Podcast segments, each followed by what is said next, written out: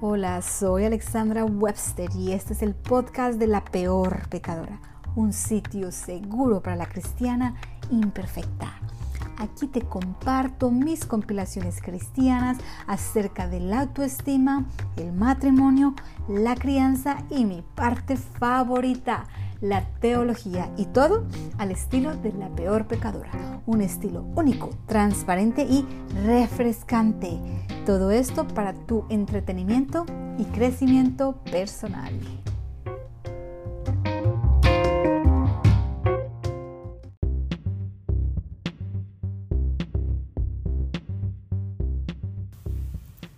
En el episodio de hoy descubrirás algo nuevo acerca de ti tu personalidad y cómo influye en la crianza de tus hijos. Porque el mal comportamiento de nuestros hijos tiene mucho que ver con nuestra forma de ser. Es por eso que cuando identificamos nuestras debilidades y fortalezas, podemos implementar cambios que mejorarán de una manera positiva y evidente la relación con nuestros hijos. Bienvenida.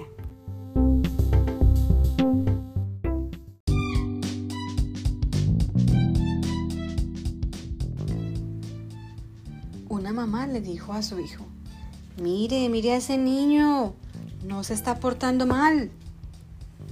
El hijo le respondió, quizás entonces él tenga buenos padres.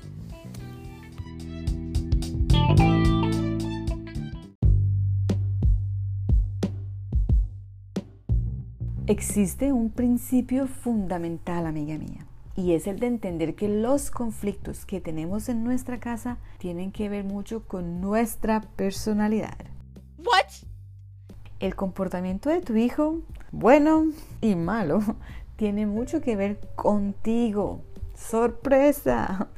Por esta razón, el autoconocimiento es clave debemos mejorar la manera en que reaccionamos al mal comportamiento de nuestros hijos. Y existen cuatro personalidades que pueden ayudarnos a descifrar, primero, cuáles son esas tendencias naturales. Segundo, cómo están afectando las interacciones con nuestros hijos. Y tercero, qué podemos hacer al respecto. Todas estas personalidades tienen sus retos y sus fortalezas.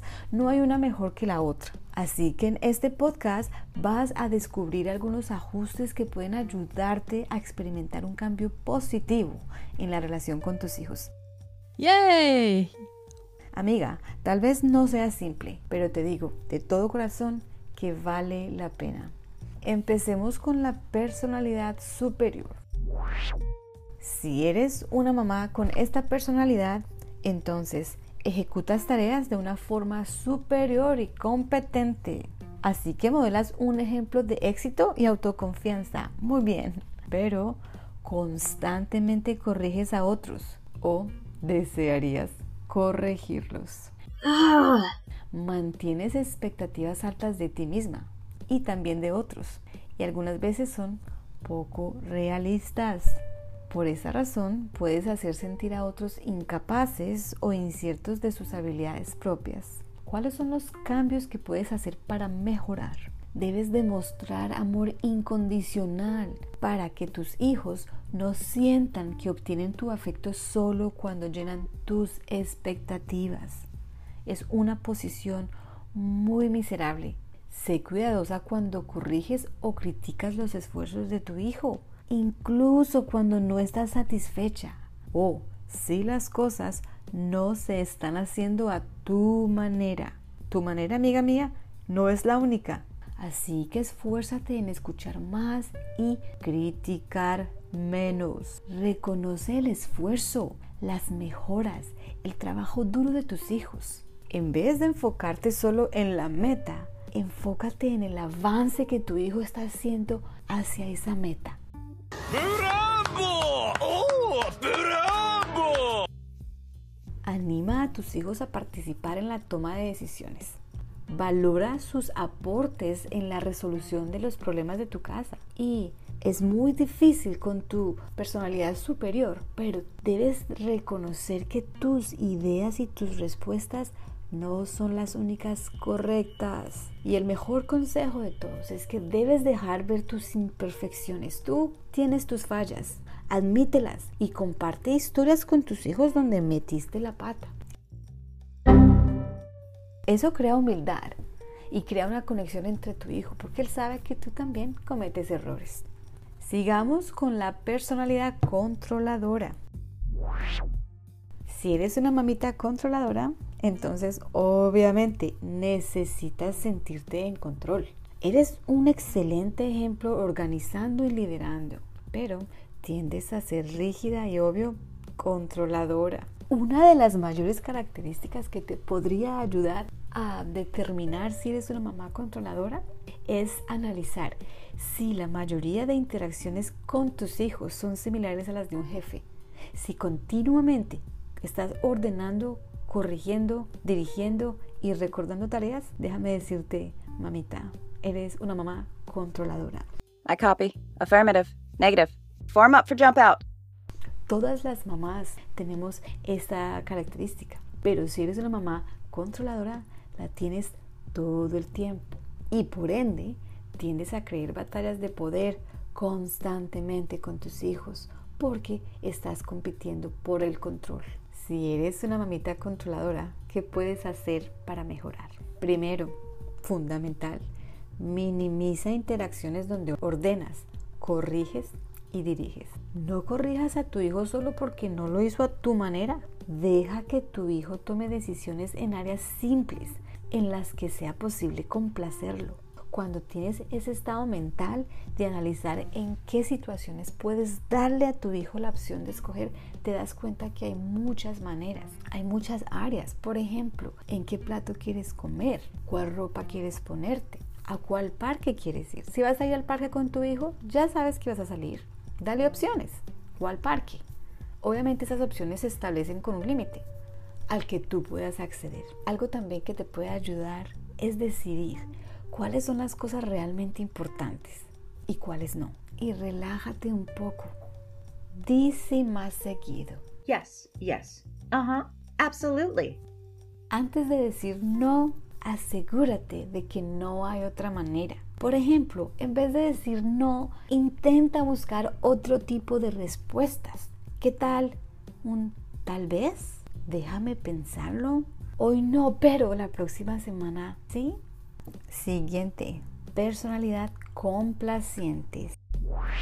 Si eres una mamita complaciente, entonces obviamente estás enfocada en complacer a todos. Dices sí cuando tu deseo real es decir que no. Ok, Ok. Modelas un gran ejemplo de servicio y sacrificio a otros y constantemente le recuerdas a tus hijos sus responsabilidades. Y lo peor de todo es que con tal de evitar conflictos, prefieres hacerle las cosas a tu hijo. Por ende, te sientes resentida e ignorada.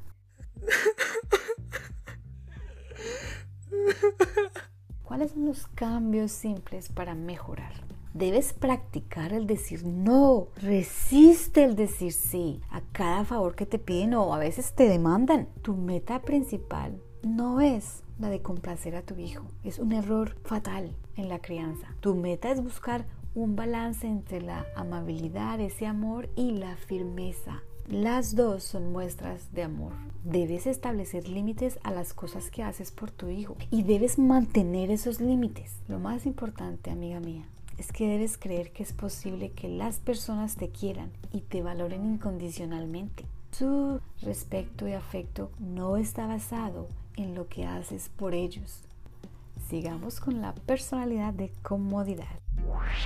Si eres una mamá de comodidad, entonces eres descomplicada, relajada, tranquila. Sigues la corriente, te dejas llevar. Las reglas y límites son mínimos en tu vida y no operas frecuentemente bajo rutinas. Just relax. Eres permisible y aceptas comportamientos de tus hijos que pueden ser realmente inapropiados. Muy seguido permites que tus hijos sean quienes tengan la última palabra en decisiones diarias importantes, incluso en áreas donde ellos no tienen la capacidad de decidir sabiamente. Te enfocas en que tus hijos la pasen bien en el momento incluso cuando sus comportamientos pueden ser negativos y destructivos a largo plazo. Tú vives el día a día. Las consecuencias futuras no te trasnochan. Para mejorar, debes establecer rutinas y comprométete a mantenerlas consistentemente. Rutinas como por ejemplo antes de ir al colegio, después de ir al colegio, antes de ir a la cama, la rutina de los fines de semana, etc. Esfuérzate en tener un balance entre ser permisiva y ser estricta. Las dos son muestras de amor. Empieza con hábitos y rutinas simples. Haz que el cambio sea progresivo. Poco a poco adhiere más, porque el cambio para los dos va a ser extremo y no desistas. Esto es muy importante porque tienes una personalidad débil. Empieza desde cero las veces que sea necesario. Y sobre todo, esto es lo más importante, amiga mía. Medita en el daño que puedes estar causándole a tu hijo con tus malos hábitos. Esa falta de disciplina trae consecuencias graves. Sí, graves. Tú eres la guía principal de tu hijo. Pero analizando esto, ¿por qué es importante cambiar? ¿Por qué? Muchas personas pueden decir, bueno, pues así soy yo. ¿Qué puedo hacer? O también existe una desmotivación porque intentamos estos cambios pero fallamos. Entonces esto nos hace pensar que estamos yendo en contra de nuestra naturaleza. Por ende, el cambio no es posible. Pero ¿Qué tal si te dijera que el cambio sí es posible? Y no solo posible, pero necesario. Pues sí lo es, amiga mía. Sí, el cambio es posible. Sí, sí, sí, sí, sí, sí, sí, sí, sí, sí, sí, sí, sí. Para experimentar un cambio real, ya te lo dije, el autoconocimiento es clave. Medita en las características de todas estas personalidades y trata de decidir cuál es la que tú en este momento consideras tener. Pero quiero compartirte algo muy importante. Este tipo de personalidades no solo son un problema de mera psicología. Te voy a compartir algo que me ayudó bastante a esforzarme en un cambio. Y es el saber que estas personalidades pueden ayudarte a identificar los ídolos de tu corazón. Y para los problemas relacionados con tu corazón, tú tienes un experto aquel ser que te creó, aquel ser que te conoce y aquel ser que vino a darte libertad. Dios, sí, amiga mía. Pero ¿cuáles son los ídolos del corazón? Analicemos los más comunes. Primero, la comodidad. Es un ídolo, ajá. El ídolo de la comodidad dice así. Yo quiero, debo obtener y merezco comodidad y será mejor que no te interpongas en mi camino para conseguirla. Mi gran temor es tener que trabajar duro. El ídolo del placer. Yo quiero, debo obtener y merezco placer y será mejor que me lo des. Mi gran temor es experimentar dolor. Ídolo del reconocimiento. Yo quiero, debo obtener y merezco reconocimiento o, de lo contrario, me sentiré devastada. Mi gran temor es ser ignorada. Ídolo del poder. Yo quiero, debo obtener y merezco poder y será mejor que hagas lo que yo te digo. Mi gran temor es que me digan qué hacer. Ídolo del control. Yo quiero, debo obtener y merezco control. Y te enfrentas con lo peor de mí si te atreves a perturbar mi universo perfecto. Mi gran temor es confrontar algo impredecible. Ídolo de aceptación. Yo quiero, debo obtener y merezco ser aceptada. Y tú tienes la obligación de hacerme sentir aceptada. Mi gran temor es el rechazo. Wow, wow, wow. Si te das cuenta, los ídolos de nuestro corazón tienen mucho que ver con las personalidades que desarrollamos. Así que nuestras personalidades reflejan la manera en que lidiamos con nuestros mayores temores. Tus temores son los que están afectando de manera negativa la relación con tus hijos. Este, amiga mía, es el núcleo del problema. No tiene nada que ver con tus tendencias naturales, tiene todo que ver con tus temores. Una palabra que se repite constantemente en la Biblia es no tengas miedo, no tengas miedo. El miedo está destrozando nuestras vidas, el miedo está robándonos la libertad. Y si esto no te motiva a cambiar, no sé qué otra cosa puede hacerlo. Cambiar estas tendencias requieren un poder que no tienes en ti misma. El primer paso es reconocer este principio. Dios es el único que puede transformarte completamente. Él lo ha hecho conmigo. Yo soy una mujer de ejemplos, así que quiero dejarte entrar en mi mundo para que veas un caso de la vida real y también la aplicación de estos principios en mi vida. Y en el mundo loco de Alexandra. Mis acciones reflejan una personalidad complaciente y una personalidad controladora. Es una mezcla interesante. Todo se basa en mi inseguridad y esta inseguridad está generada por no aceptar completamente mi identidad en Cristo. Esto me convirtió en una persona adicta a la aprobación de otros, a la aceptación de otros. They don't love me. They don't love me. They don't love me. Así que mi ídolo es el ídolo de aceptación, porque mi valor propio se define en lo que las personas opinan de mí. Por esta razón, evito el conflicto y vivo en una tarea imposible de complacir a otros. Y esto, amiga mía, es una bomba atómica. No solo en la relación con mis hijos, también en mi vida social en general. Y mi esposo puede darte todos los detalles. ¿Cuál es el resultado? El resultado eran ataques de ira constantes, depresión y lo peor de todo, pesar por mí misma. Por otro lado, mi personalidad controladora se veía reflejada en la forma en que yo quería que todo se hiciera de cierta manera. Las expectativas que creaban mis hijos y en mí eran muy altas. La raíz del problema es la misma, mi falta de identidad en Cristo, porque en mi necesidad de ser aceptada y amada por otros, mi valor se ve reflejado en la manera que ejecuto mis tareas, en la manera que la casa luce, en la manera en que mis hijos se comportan en frente de otros, porque ellos dan una imagen de lo que yo soy, ¿no? ¿Cuál es el resultado? Es una frustración constante, continuas peleas con mis hijos por cosas que no valen la pena. Y lo peor, no puedo tolerar criticismo. Esto me lleva a un pecado, amiga. Disciplinar a mis hijos con ira. Como ves, mi inseguridad es un problema del corazón y un problema bien grave. No suena grave, suena más como eres una persona tímida, una persona que duda. No, quiero decirte lo que la inseguridad realmente es. Es el deseo de obtener gloria y reconocimiento propio. ¿Y qué hago? Uso a otras personas para lograrlo. Qué horrible, qué horrible. Pero esta es la cara del pecado. Si esto no me motiva a cambiar, ¿qué más me va a motivar a cambiar? Por eso es importante que analices, que dejes que Dios te muestre cuáles son las cosas en el corazón que debes cambiar, porque eso te motiva. Dios es fiel y estas debilidades que te acabo de compartir me recuerdan constantemente muchas cosas. Primero, que soy completamente amada y aprobada por Dios. Juan 12:43, porque amaban más la aprobación humana que la aprobación de Dios. Segundo, debo recordar que soy completamente dependiente de Dios. Juan 15:5. Ciertamente, yo soy la vid, ustedes son las ramas. Los que permanecen en mí y yo en ellos producirán mucho fruto porque, separados de mí, no pueden hacer nada. Tercero, el amor de Dios es incondicional y no está basado en mis acciones.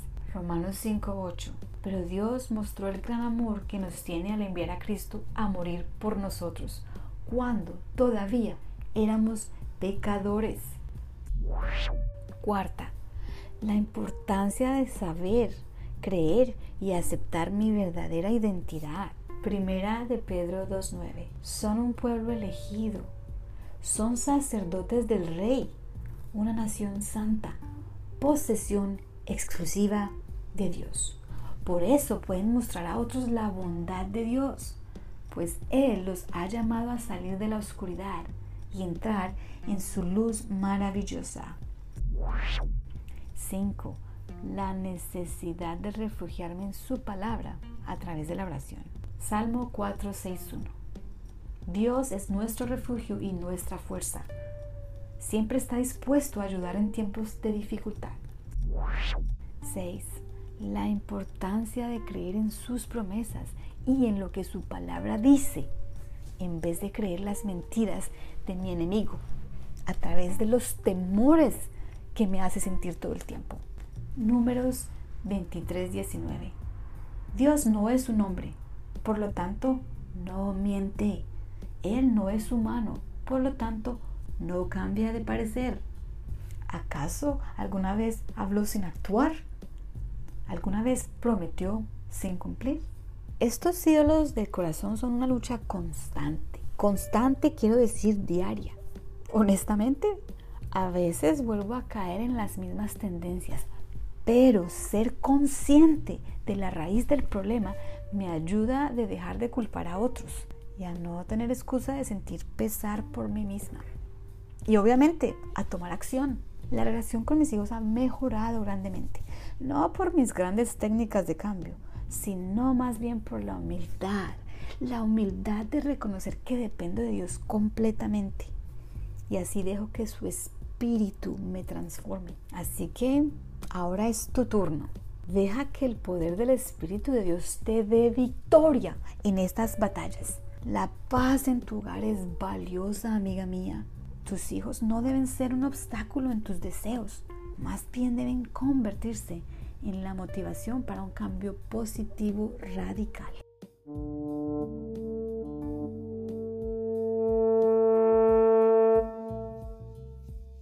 Sí es posible y no hay excusa. Me encanta esta frase. No dejes ni un día este trabajo. Continúa matando el pecado o el pecado te matará a ti.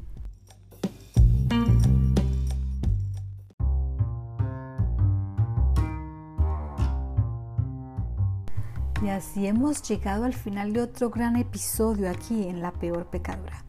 Gracias. Gracias por compartir tu preciado tiempo conmigo. Tu interés hace posible cada nuevo episodio. Así que suscríbete y comparte este mensaje con todas tus amigas. Asegúrate también de visitar mi sitio web www.lapeorpecadora.com. Así no te pierdes de mis últimas actualizaciones. Allí también encuentras los links de acceso a mis redes sociales. La Peor Pecadora está en Instagram, Twitter, Facebook, YouTube y tus plataformas de podcast favoritos. Te dejo con las palabras del apóstol Santiago. No solo escuchen la palabra de Dios, tienen que ponerla en práctica. De lo contrario, solamente se engañan a sí mismos.